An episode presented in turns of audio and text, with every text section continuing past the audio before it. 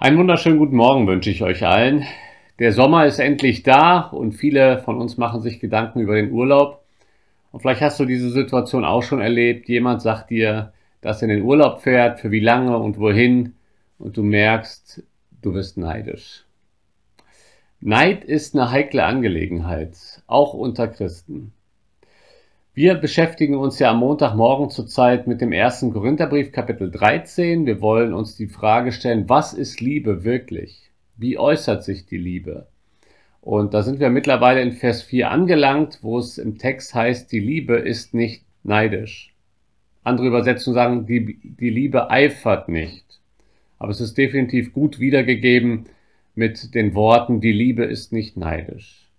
Neid ist das Gefühl, das man hat, wenn andere etwas haben, was man auch gerne hätte, aber eben nicht hat. Das können Eigenschaften sein, das können Stärken sein, das können materielle Dinge sein. Und dann kommt der Neid auf. Wir gönnen dem anderen etwas nicht, weil wir es auch gerne hätten. Neid zeigt sich in ganz verschiedenen Lebensbereichen und ich möchte auch mal behaupten, er nimmt vor niemanden Halt. In der Gemeinde kann Neid aufkommen, wenn jemand begabter ist als wir. Auf der Arbeit kann Neid aufkommen, wenn der Kollege oder die Kollegin eine Beförderung erhält und wir eben nicht. Und wir hätten es so gerne und merken plötzlich, dass wir eine, ja, eine gewisse ähm, Wut sogar verspüren gegenüber dem Kollegen oder der Kollegin, die diese Stelle doch bekommen hat, die wir so gerne hätten. Neid kann sich zeigen in den sozialen Medien. Da bekommt jemand viel mehr Likes für das gepostete Foto oder das gepostete Video oder für das gepostete Zitat. Er hat viel mehr Follower, viel mehr Abonnenten und wir hätten es auch gerne und wir merken dann plötzlich, wir gönnen es dem anderen nicht, dass er vielleicht so viel beliebter ist. Neid kann vorkommen, wenn man mit einem unerfüllten Kinderwunsch lebt und plötzlich die gute Freundin sagt, du, ich bin wieder schwanger.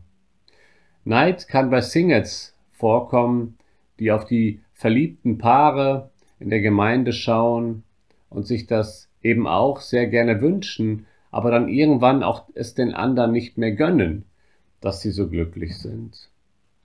Neid kann bei Senioren aufkommen, wenn sie feststellen, dass die anderen sich noch haben, aber man selber schon verwitwet ist und alleine ist.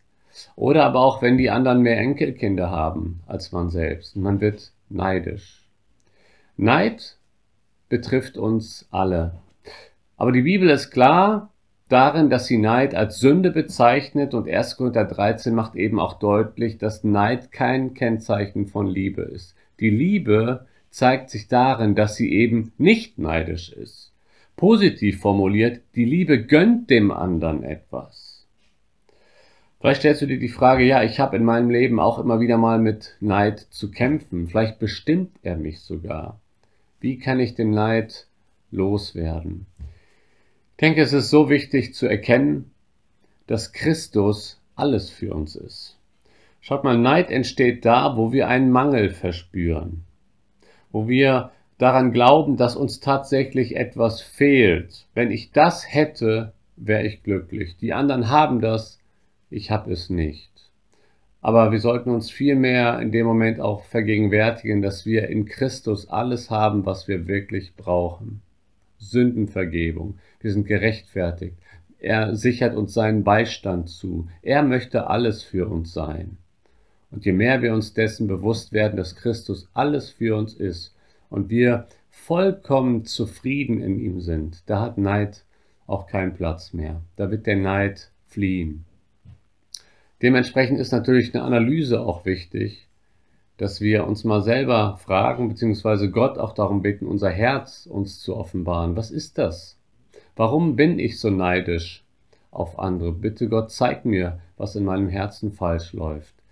Und drittens, entscheide dich, dich mit den anderen zu freuen. In Römer 12 heißt es, freut euch mit den Fröhlichen und weint mit den Weinenden. Freut euch mit den Fröhlichen bedeutet, Freut euch mit, wenn die anderen Erfolg haben. Freue dich mit, wenn es den anderen gut geht.